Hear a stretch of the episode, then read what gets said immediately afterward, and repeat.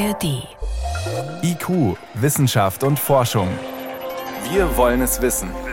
Ein Podcast von Bayern 2 in der ARD Audiothek. Das ist tatsächlich unser großes Problem, dass wir noch nicht gemerkt haben, dass die Ressourcen endlich sind und dann immer gleich die Sorge kommt, wenn man von Endlichkeit der Ressourcen spricht, oh, der Wohlstand ist gefährdet. Sagt die Lebensmittelforscherin Andrea Büttner von der Uni Erlangen-Nürnberg. Aber wäre es nicht ehrlicher, statt von Wohlstand, von Luxus und Überfluss zu sprechen?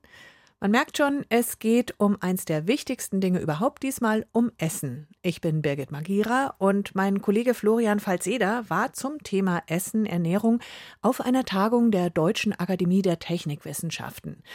Das Problem ist offensichtlich, die Menschheit verbraucht viel mehr, als die Erde auf Dauer zur Verfügung stellen kann. Zum einen, weil wir viel mehr sind als noch vor 100 Jahren, zum anderen, weil gerade in den reichen Ländern die Ansprüche stetig gestiegen sind, was Nahrungsvielfalt und Versorgung angeht. Die drängende Frage dazu heißt also, wie kriegen wir das hin, dass acht Milliarden und mehr Menschen genug zu essen haben ohne dabei den Planeten komplett kahl zu essen. Könnte man das so sagen? Ja, das kann man so zusammenfassen, zumindest aus unserer Perspektive als Menschheit. Wir wollen ja überleben und im Idealfall auch gut essen. Und bei der Tagung heute, da konnte ich ja mit mehreren Fachleuten sprechen, auch aus der Wirtschaft. Matthias Hobby, der arbeitet bei der GEA Group, einem großen Lebensmitteltechnologieunternehmen in Deutschland, kann man vielleicht so zusammenfassen. Und ich finde, der hat es ganz gut auf den Punkt gebracht. Wir haben jetzt acht Milliarden Menschen auf der Erde. Als ich geboren wurde, 1972, waren wir vier.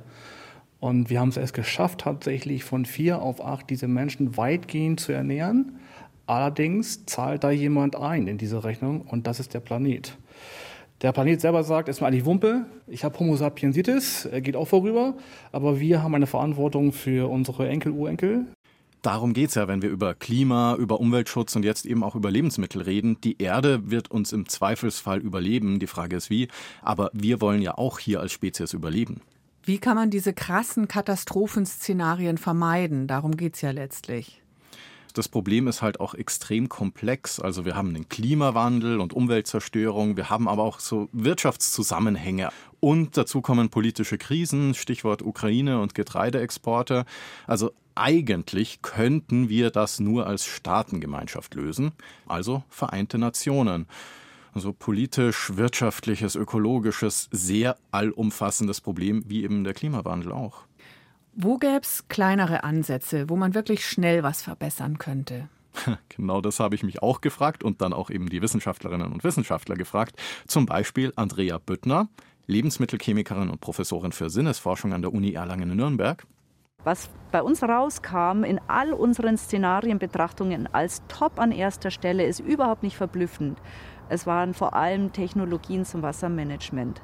Zum Wasser als Ressource, also Wassergewinnung, Wasseraufbereitung, Wasser im Kreislauf führen, weil das ist das Fundament also das Problem haben wir in jedem Zukunftsszenario und das ist eine Riesenaufgabe. Also Bewässerungssysteme, Wasserwiederaufbereitung und so weiter, die müssen und können da helfen.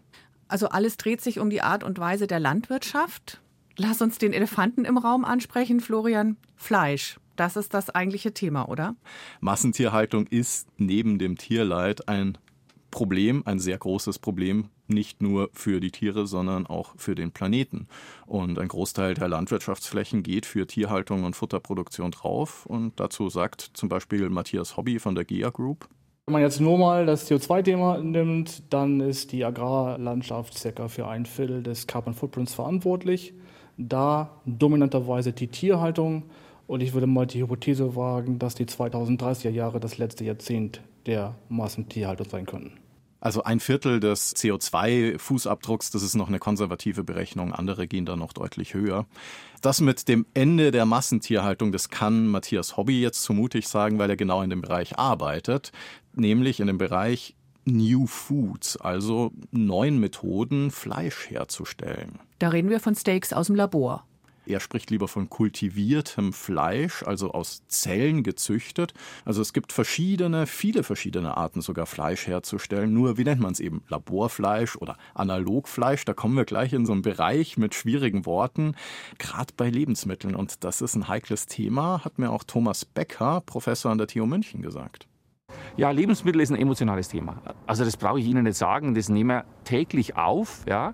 Wir sind total sensibel, was wir aufnehmen. Das ist anders wie ein Arzneimittel, das man nimmt, einfach aus einem kausalen Grund, weil man gerade irgendeine Beschwerde hat oder irgendeine Krankheit überstehen. Lebensmittel nimmt man täglich auf und Lebensmittel will man genießen. Also es ist wirklich überall in der Welt so, und bei uns insbesondere, dass wir Lebensmittel genießen wollen. Ja, Genuss, mhm. bitte. Und das fragt man sich halt schon, kann ich künstliches Fleisch dann genießen? Also ich kann es zumindest aus eigener Erfahrung sagen, so Burger aus Pflanzen, also so diese Beyond und wie auch immer sie heißen, habe ich schon probiert. Und wenn ich es nicht gewusst hätte, ich hätte es kaum gemerkt. Also so Hackfleisch oder so, das geht schon echt gut. Schwieriger wird es bei einem Steak, weil da ist die Konsistenz eine große Herausforderung. Also Fleisch herstellen heißt, diese fibrillären Strukturen, diese faserigen Strukturen herzustellen. Das ist letztendlich der Challenge, den man hat. Das kann man natürlich über pflanzliche Rohstoffe machen, über Extrusionsprozesse, neuartigen Extrusionsprozesse, über 3D-Printing. Ja, also machen wir sehr viel, auch an der TU München hier. Also 3D-Printing von Lebensmitteln, direktes Drucken von Lebensmitteln. Man kann es über Spinning-Effekte machen, also Elektrospinning-Effekte machen. Also es kommt rüber, es gibt wahnsinnig viele verschiedene Wege dahin zu einem Steak. Ähm, und da arbeiten ganz viele Firmen und Wissenschaftler parallel dran. Man kann natürlich auch anders fragen, brauche ich überhaupt künstliches Fleisch? Kann man nicht hin und wieder ein echtes Steak essen und ansonsten halt komplett vegetarisch?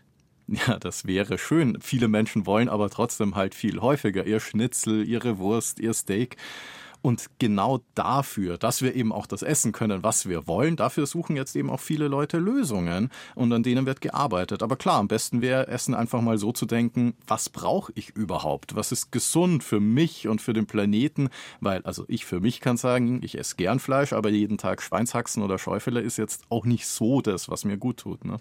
Also die Frage bleibt, was ist gute Ernährung? Was kann man gut anbauen? Und schon auch, was schmeckt? Genau, und da kommt man natürlich immer wieder zu denselben Stichworten, regional, saisonal. Ich glaube, darauf können wir uns einigen. Das schmeckt auch ganz gut, wenn das gerade frisch vom Feld kommt oder vom Baum. Und diese ganzen Stichworte, regional, saisonal, Gemüse, lastige Ernährung, das ist natürlich auch besser für den Planeten. Also das ist eine Lösung und deswegen hört man das auch so häufig. Und das muss aber nicht unbedingt Verzicht heißen, weil erstens gibt es ganz, ganz viele tolle Obst- und Gemüsesorten, die dann schmecken. Und zweitens, auch das Fleisch wird ja auch erhalten bleiben. Ich bin sehr, sehr sicher, auch in 30 Jahren wird es noch ein Steak aus dem Schlachtvorgang geben, aber aus anderen Bedingungen sagt Matthias Hobby, dessen Firma am Steak aus Nicht-Schlachtvorgang arbeitet. Also Fleisch ohne Tierleid, das wäre gut, gutes Obst und Gemüse von vor Ort, dazwischen ein Steak vom Weiderind und eben gute Technologien, um den Planeten zu schützen und unsere Landwirtschaft zu sichern, Stichwort Bewässerung. Das wäre doch eigentlich ein Ziel, auf das wir uns alle einigen könnten. Doch, ich glaube schon.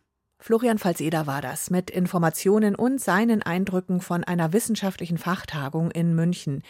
Mehr zu der wichtigen Frage, und was essen wir morgen, findet ihr, finden Sie wie immer in den Show Notes. Guten Appetit wünscht Birgit Magira. Bis demnächst.